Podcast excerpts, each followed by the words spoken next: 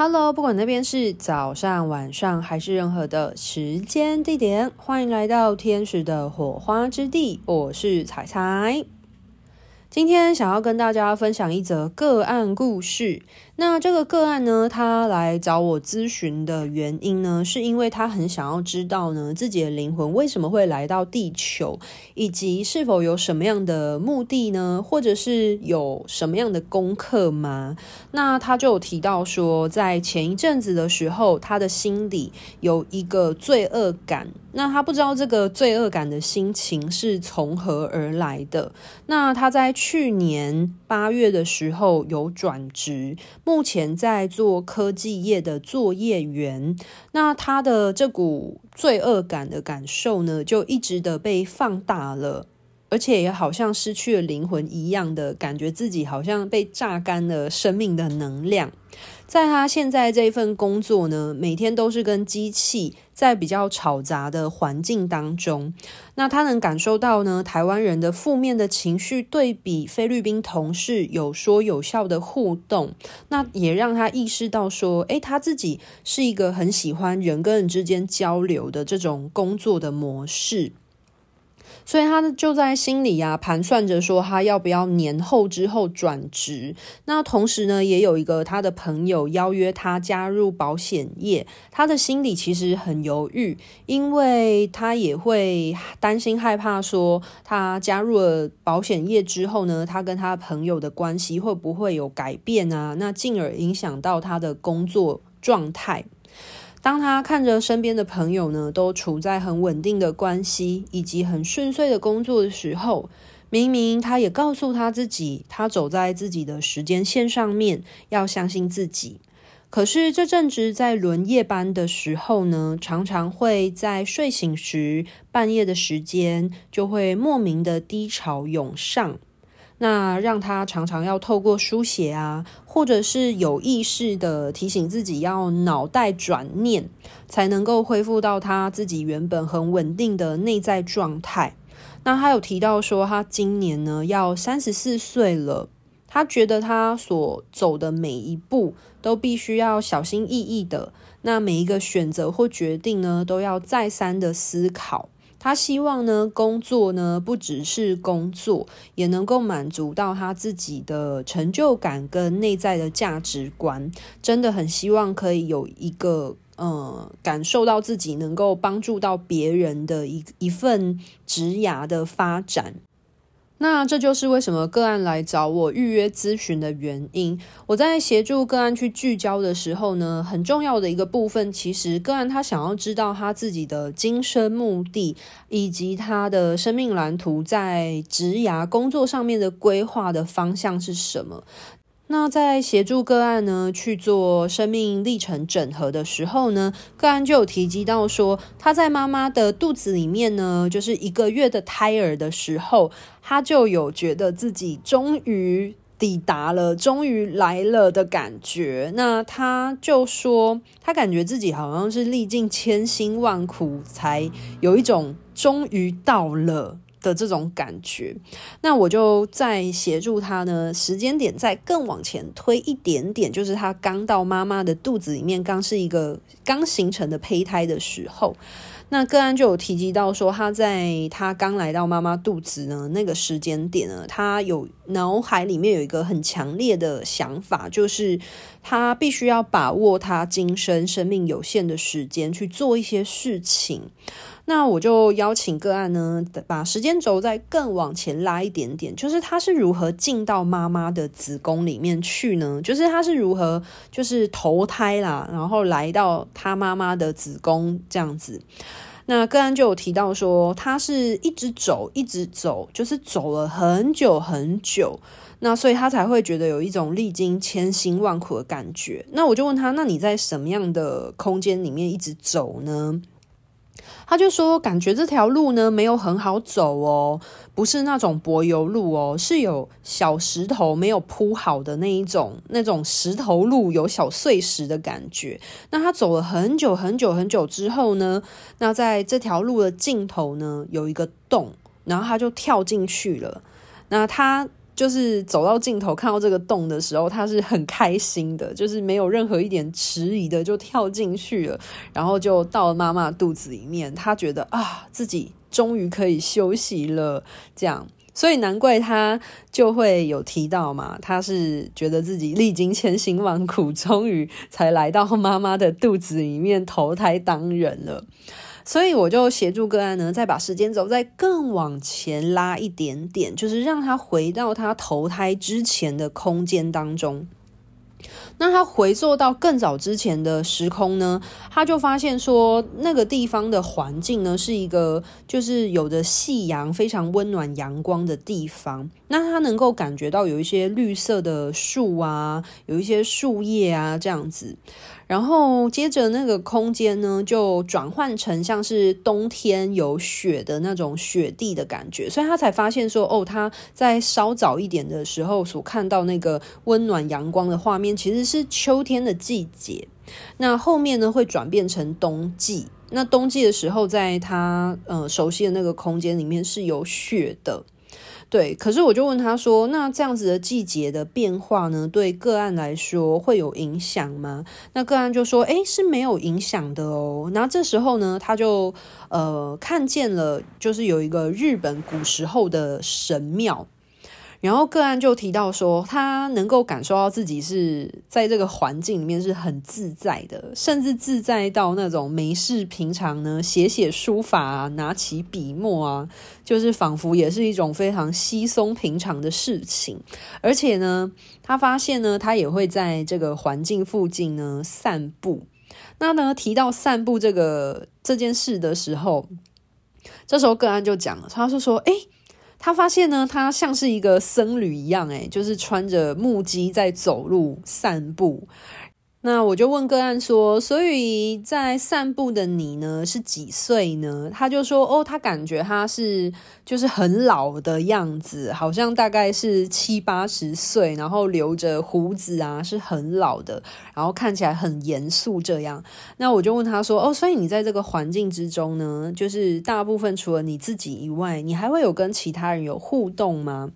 那他就说，哦，除了他自己呢，就是他还有其他的弟子啊，或者是很像学生的人会经过时跟他打招呼。那这时候个案他就发现说，哦，他原来是住在这个地方的。那大多数的时候呢，都是很淡泊名利的。那他会在这个寺庙里面呢，就是讲道。然后他描述呢，那个寺庙呢，它是就是红棕色的，就是有卡其色的这种色泽的一个神庙，然后是这种很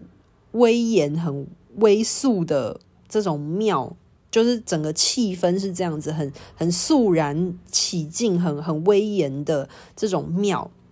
然后他有提到说，他就是照顾这个庙里面所供奉的神啊，是那种武神。就是武神是什么？像是文昌帝君，他就是文神。那武神的话，就是像是一些比较武将的这种这种神。然后他说，有点像是类似像是那种关公的那种那种那种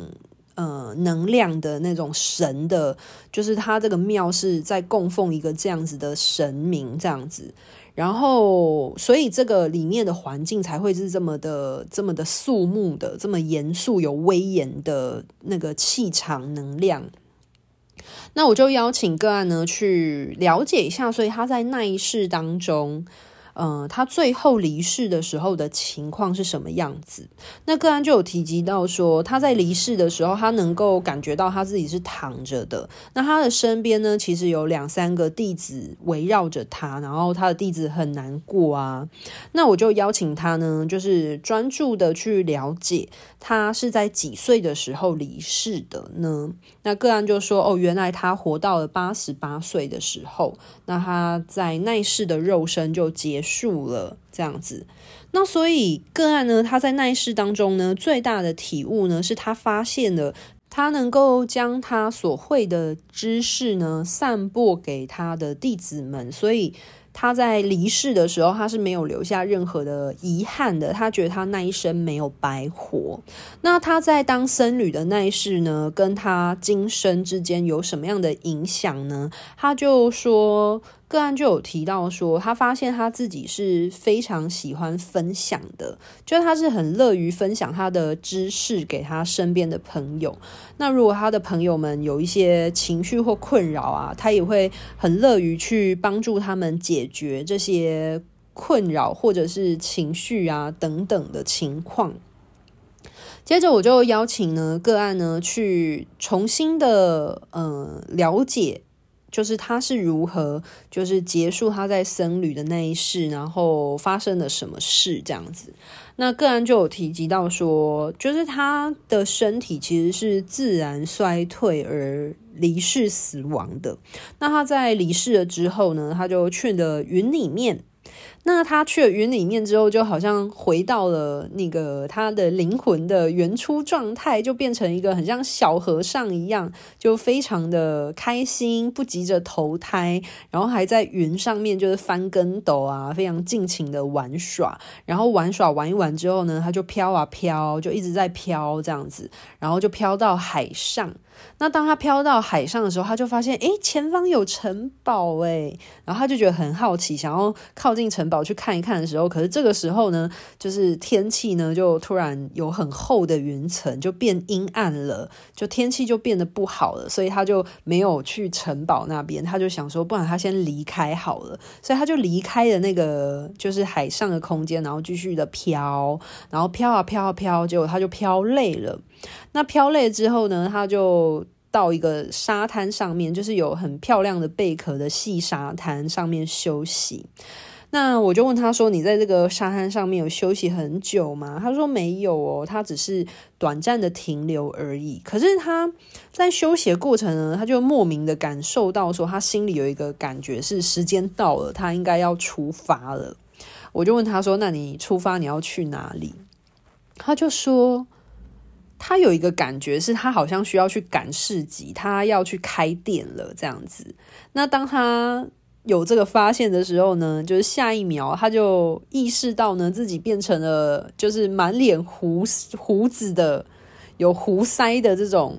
这种。呃，男性的角色，然后他说是在那种阿拉伯中东口音很重、很很浓的地方，而且那个环境是很热的，就很像是在阿拉伯中东的那个环境当中。所以他曾经就是呃，当完僧侣之后呢，有去阿拉伯，就是转世去那边当商人。对，可是我在这个地方呢，就先稍微的缓和一下，就跟个案说。就是你要继续去阅读你的前世的历程吗？还是因为他这次来找我咨询，是他想要理解他的今生目的嘛？跟他的生命蓝图。那如果他要很仔细的去了解他的累世的历程的话，那一样也会继续花一些时间，需要去整理他的生命历程。所以。他要把咨询的时间拿去整理他的前世的经历呢，还是他想要就是聚焦回他的今生目的，还有生命蓝图？那个案呢，他就跟我说，他想要把就是咨询的时间一样聚焦在他的呃今生目的跟生命蓝图，他来预约的重点这样。我就说 OK 好，所以我就协助他呢去告一个段落。那为什么会发生这样的事情呢？我在这边稍微补充一下，就是有时候，嗯、灵魂它是非常有智慧的，就是很多人他可能他的生命历程是经过非常多不同的时间空间的一个呃累世的体验。那如果有时候在回溯的时候呢，就是如果个案他会呃回到一个。呃，某个空间之中呢，代表的是那个时间点，其实是呃，跟个案它现阶段的某一些状态或者是课题是相关的。就是灵魂它是具有智慧的，就是如果有一些呃生命轨迹的资讯是个案它现阶段就是可以知道的，或者是呃有必要去提醒他的的话。那有时候在回溯的过程当中，其实灵魂很聪明，他会将时间点回到那个对他来说生命历程有重要标记的时间点。那这件事情其实它会发生在就是像是累世啊，如果有一些嗯、需要疗愈的创伤是没有被释放的，就是所谓的生命印记，又或者是像有一些人，他可能有一些童年创伤啊等等的那一种的，那他就会发生这样的事情，就是。嗯，灵魂的智慧呢，是很会把握机会的，就是在各种可能性去将跟你现阶段的状态有关的课题去浮现，让你知道，或者是将一些生命的资讯揭露，让当事者知晓的。所以个案呢，他为什么会回到他僧侣的那一世呢？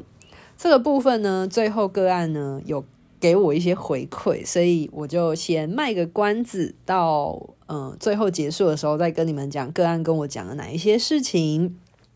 那就继续呢，回到呃个案他的嗯回溯的故事主轴，所以我就协助个案稍微做一下生命轨迹的节奏的调整。那调整完了之后呢，我就邀请他呢再次的去了解他究竟是因为什么样的原因而决定。他明明已经当过人了，还觉得需要再次投胎，然后让他这辈子又继续来当人，到底是为了什么呢？那我请个案呢回到他的灵魂，就是做了他这辈子要来当人的决定的那个时间点。那这个时候呢，个案他就有发现说，他是在一个好像夜晚之中的环境的一个光点的存在。那个案呢，他其实是在这个世界呢到处环绕啊，然后看着这个世界发生了什么事情。可是呢，他就发现说，就是很多的文人呢正在跟政府抗议着不公不义的事，然后个案呢就看着这些。就是抗议的事件的发生，然后他内心就觉得不行，就是应该要有一些改变，因为他觉得这些文人不应该被不公平的对待，或者是老百姓不应该被不公平的对待，因为这些人都有自己的权益啊。那这时候个案就有发现说，当时的时空背景很像是就是中国古装剧里面就是那种。呃，人们穿着文人的衣服，然后在街上抗议着政府的不公平，没有善待百姓。那这些文人们，他们其实也就只是想要改变社会，可是因为他们只是文人，所以他们没有什么实质的权利。那在看到这一些事情发生的那个。个案那种光点的存在呢，他就觉得说，或许他的加入可以帮上什么忙，去改变些什么。所以最关键的起心动念来自于，就是身为光点的状态的个案呢，他觉得他希望能够帮助这个社会。就是他在看见这些事件发生的时候，他觉得这个世界太冷漠了。就是需要有多一些些的同理心或者是同情心，那人们应该是要互相帮忙的。所以这时候呢，个案好好的去整合一下他所呃得到的资讯，然后他就发现说。就是原来身为一个光点的他的状态呢，他其实是到处环绕着看着这个世界。那他就觉得有钱有势的人呢越来越嚣张，那百姓们就很穷啊，没有东西可以吃饭啊。那文人们呢，希望也试图的去改变这些现况，可是却无能为力。所以呢，看着这一切事情发生的他呢，就觉得这样子不行。所以他就决定呢，他想要来尽一份心力。那听到这边呢，有没有发现呢？就是个案他其实是带着满满爆棚的正义感，预备要来投生投胎，然后开启他今生的旅程的。然后这时候呢，个案他就。发现了一件事情，他就回应到，他就说：“难怪他每次在路上啊，看到老爷爷老奶奶，他就会有一种于心不忍，非常想要停下来去帮助他们、协助他们的感觉。”他说那个感觉很强烈。他说，特别是在过马路的时候这样子。那他也发现说，哦，原来哦，他在妈妈的肚子里面啊，预备来到他今生的时候，其实他就有发现说，他就很爱思考了，因为他在妈妈肚子里面就已经在想着说，他长大之后要做什么样的事情啊，这样子。那这时候我就协助个案呢，去了解他的生命蓝图。那个案呢，就有提及到说，他在他的生命蓝图所规划的这个职业专长呢的部分呢，其实他是在一个室内的环境里面，就是很认真的在写东西。那他目前呢，感受到的是他自己一个人在写东西啊，想一些气话啊。可是他知道说，他工作环境里面好像不只有他啦，就是还有其他的工作伙伴、工作同仁的。那我就协助他去整理一下他工作的呃内容啊，都做些什么。那他就发现说，就是在他工作的时候呢，会开一些例行性的会议。那这些会议开完了之后呢，就是每个人就会回到自己的办公室，那包含他自己也会回到他的办公室去写一些东西。那这些企划呢，主要是针对于个人的。那个案呢，他是提供什么样的专业服务呢？他就提到说，他可以提供他的客户。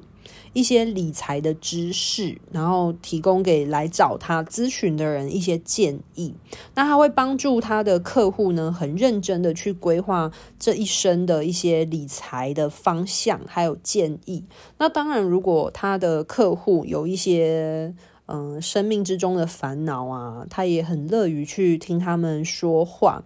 就他发现说，他很喜欢为他的客户量身定做，嗯、这些。呃，非常适合他们的这样的规划的感觉，然后他比较像是一个财经的生涯教练或一个财经顾问的这种角色。那负责的范围呢，除了从理财，那以及到他的生涯的规划，他都非常愿意予以协助。那我就协助，嗯、个案去聚焦啊，就是知道说他的工作其实是一个嗯什么样的产业呢？是一个公司吗？或一个机构呢？或者是政府单位，或者是什么样的工作室吗？是什么样的形态呢？他就说这个算是一个新创的产业，就是他可以感受到呢，他的同事们都是很年轻的，然后每个人都很有朝气。所以个案的灵魂为什么会选择这样子的工作呢？那个案他就提及到啊，就是他发现说，就是他做这样的工作呢，可以帮助到大家从中年到晚年都有良好的财务规划，就是不用。会饿肚子啊，也不用担心金钱啊，因为呃，个案会用他的专长去协助他的客户，先把这些东西先规划好。除此之外的话呢，他还有一些客群呢，是非常有自己想法的年轻人，像是一些大学生的这种年纪，可能有一些人很早呢就会提早规划自己的人生每一个阶段啊的职涯规划、理财啊的金钱啊等等的。那个案呢，他就可以提供他一些专业建议啊，就不用像个案他自己呢，可能就是多走了好几年的路，然后才知道他自己的状态。然后去做一些呃预备或调整这样子，所以个案就明白了，就是他的呃生命蓝图应该是要朝向就是理财或者是财务顾问跟譬如说生涯规划的这一块的，就是发展。但是它主要的专业还是给予一些就是金钱的规划管理，因为。嗯、呃，这样子才能够避免，就是老人家到晚年的时候不用担心，就是没有东西吃啊等等这种很困窘的情况。所以个案呢，已经明白了自己的今生目的跟生命蓝图之后呢，我就协助他去做咨询的收尾。那结束了整个咨询之后呢，有呃。花一点的时间呢，在协助他做一些探讨。那个案呢，他就他就讲了一个我觉得很有趣的事情，他就说他终于明白了为什么他成长的过程当中，就是有时候呢都会太过于严肃了，就是因为原来他曾经在日本当过僧侣。就有点像是住持的角色吧，可是又有点不太像住持。反正他的意思是说，就是反正就护守那个管理那个神庙的那个僧侣这样子。所以他就发现了说，为什么他就都会那么硬的原因。可是他的灵魂本质是一个很活泼的灵魂呢，就是很调皮的灵魂，很爱玩的。所以我就问他说：“那你有没有会觉得，就是很多时候你都会内心很澎湃，但是就是外表很硬这样子，就外冷内热？”他就说：“对，没错，就是他有时候外表看起来就是没有很大的起伏，就看起来很严肃，但是他说他其实内心是有很多很丰沛的感觉的。然后他就终于懂为什么他会有这种就是。”呃，外表呈现的样子跟他的内心是有反差、反差萌 的原因了，所以这时候个案呢就明白了，在当日本僧侣的那一世呢，对他今生有什么样的影响，又或者是说关联性。所以我前面卖的关子呢，在这边呢就为大家解惑喽。好啊，那今天的这一则个案呢，他在咨询完了之后呢，过几天他自己把这些生命历程稍微的消化整理了之后呢，他其实是有呃非常有感而发的写了一段话给我。那我有把这些部分的话呢，把它会收录在天使火花之地的粉砖上面。那大家如果想要看文字版本，也可以自行去阅读。那我这边呢，就大概的讲了一下它提及到了什么。那他就有提到说，他其实在来找我咨询之前，他其实有试着去找别人做过催眠，就是好像很久以前吧，我不太确定时间点是在什么时候。但他就有提及到说，他那一次去做催眠的经验其实并不是很顺利。那他就觉得我提供的咨询服务是非常的专业的，就是让他。顺着我的引导，很安心的进入了回溯的状态，而且也有帮助到他获得他想要了解的资讯。那我在这边跟他说一声谢谢。那他就有提及到说，其实他原本以为他的嗯生命蓝图的规划是那种很跳痛的工作，可能是一个画家或木工啊等等的。可是呢，没有想到他了解他的。呃，生命蓝图的规划的时候，其实是非常的贴近他的本质的。那他就有在思考说，是不是他的灵魂其实早就已经觉察到他所擅长的，又或者是他应该要迫切去从事的事情，可是他却一直没有去正视这件事，又或者说他不够相信他自己办得到。所以这也会呼应他一开始来找我咨询的时候，他有提到说，他前一阵子有很深的那种罪恶感，而且是不停的在扩张的情况。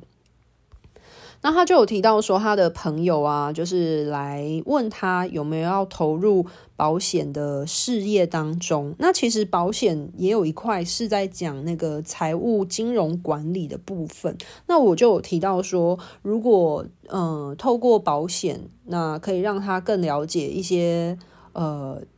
理财的资讯的话，其实我觉得也是一个很好的尝试，或者是。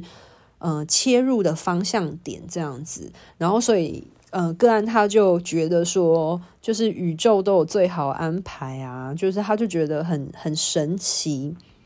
那当他的大脑呢，忍不住开始批判怀疑的时候呢，他就拿了他身边的那个指导灵牌卡。然后想说抽一张牌好了，结果没想到他抽牌的时候呢，就掉出了一张牌卡，那是顿悟。